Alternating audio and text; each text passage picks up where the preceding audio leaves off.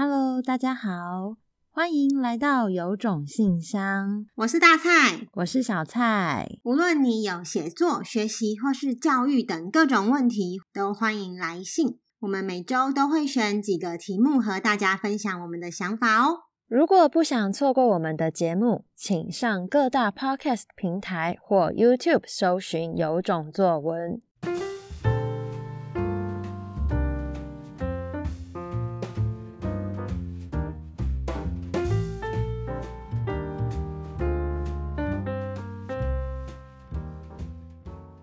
今天的有种信箱想要分享最近线上课一对一咨询最常被问到的问题，那就是想请老师指导怎么写摘要，还有摘要不知道要怎么写。因为这学期啊，大蔡老师开始让线上课还有实体课的小朋友练习写故事或是课程的摘要，没想到学生竟然都说觉得写作文更容易，写摘要好难。另外，在咨询的时候呢，也有不少爸爸妈妈向我们询问，为什么要写摘要呢？写摘要的帮助又是什么呢？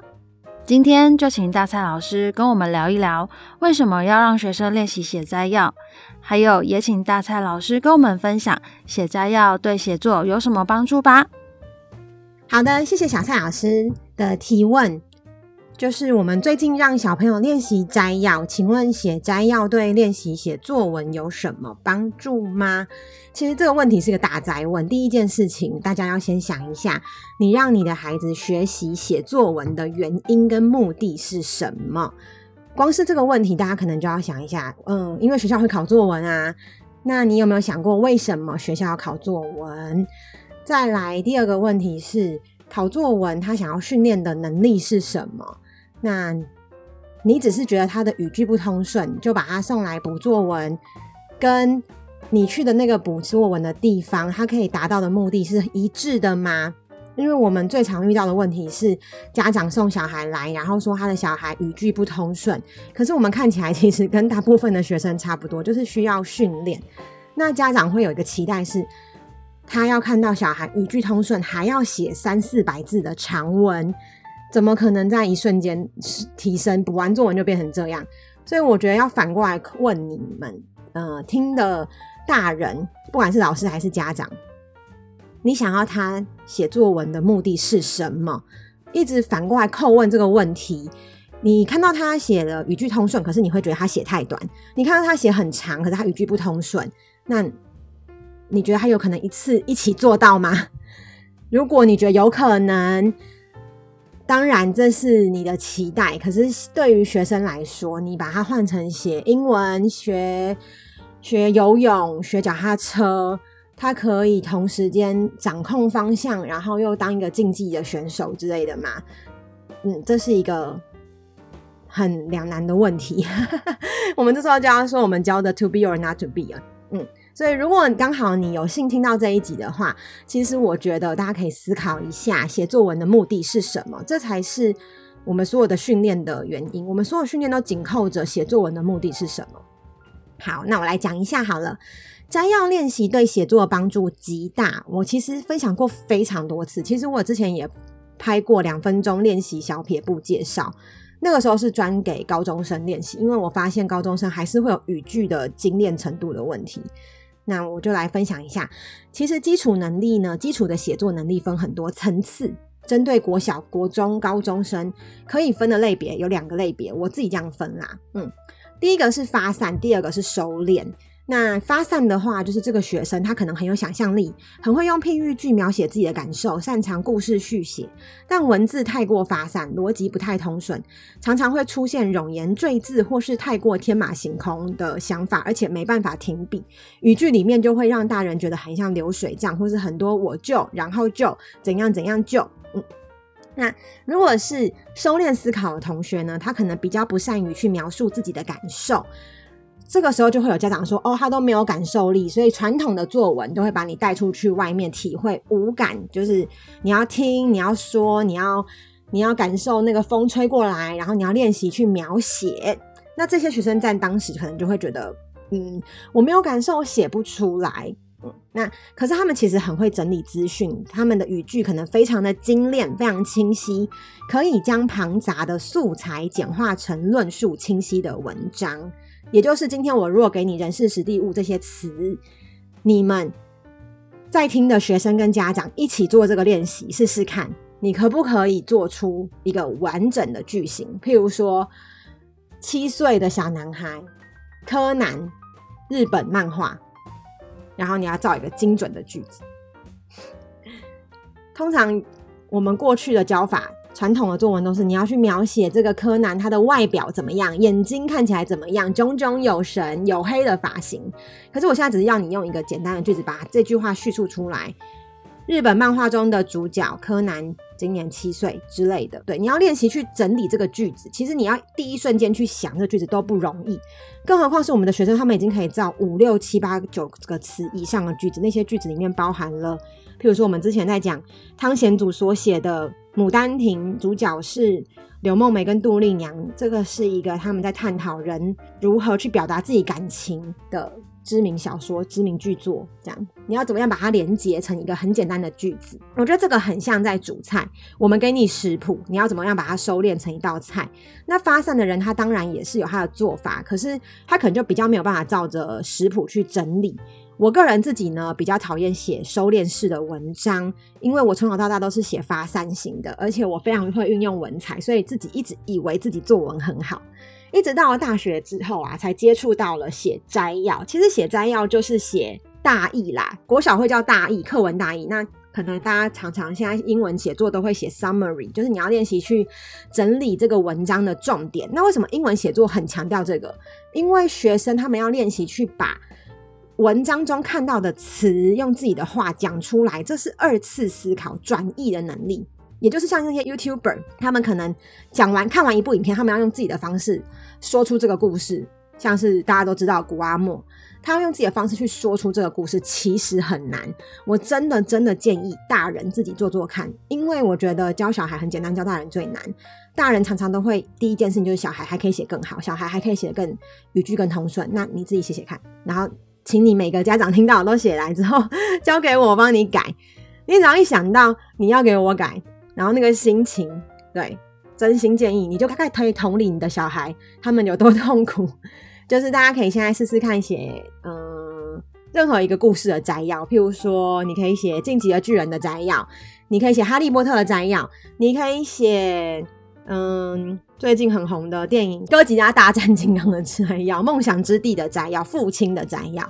然后你把它写来之后交给我们，我们不是帮你改，我们是给你建议，大家试试看。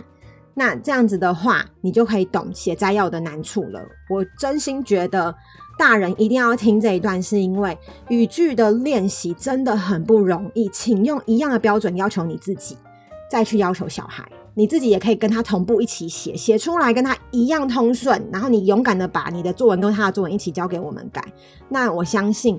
这段路程你也一起走，你就知道他的痛苦程度了。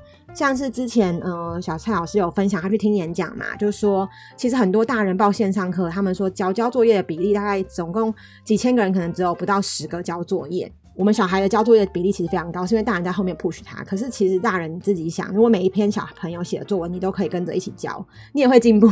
但那个那个自制力跟那个心魔要怎么克服？那个。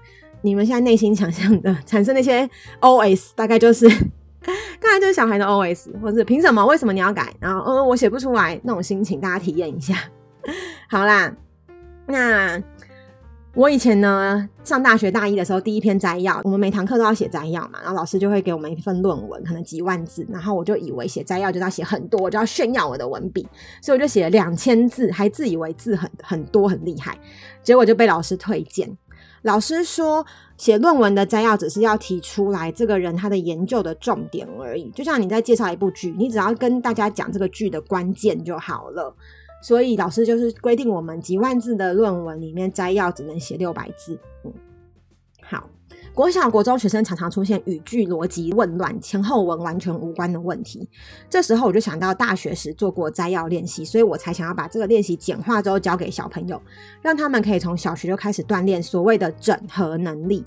把我课程里面讲到的素材去芜存菁，写出简短的人物介绍或是剧情介绍。像最近有学生就咨询问说：“老师，我可以写人物摘要，可是像是雾社事件这个故事这么复杂的摘要，我就写不出来，因为这个叙述剧情好长哦。”其实这才是考验大家的时刻，你要练习把这么长的剧情用简短的话讲出来，而不是直接直叙。因为摘要的过程就是不要就要打断你的时间序，你不可以再说哦，他们先攻击，他们再怎样，你要直接讲说这是发生在一九三零年代台湾高山上的一段悲惨的故事，故事中的主角谁谁谁经过了怎么样的历练之后变成了什么事情，所以你自己脑袋里面就要很清楚这个故事在讲什么。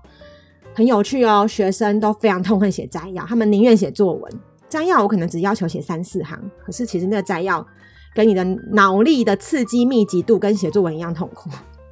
好的，几乎每学期我都会让学生写摘要，然后选他们有兴趣的题材写，他们才不会太痛苦。譬如说写电动，写他们喜欢的呃漫画，因为写摘要已经够烧脑了。如果你是找那种科普文章叫学生来写，是想要逼死谁？那有好几组学生，他们从高年级开始，我的实际操作经验，他们每个礼拜都会写一篇摘要，其实很快哦。你只要密集写摘要，大概三个月就可以看出成效。有经历过摘要练习的学生，文字会非常简洁，无赘字，而且这个基础打好之后，以后都不用担心他的语句逻辑了。后来他们在写作文的时候，现在他们有的已经高一了，有的已经毕业了，有的是现在是国际学校的毕业生，对。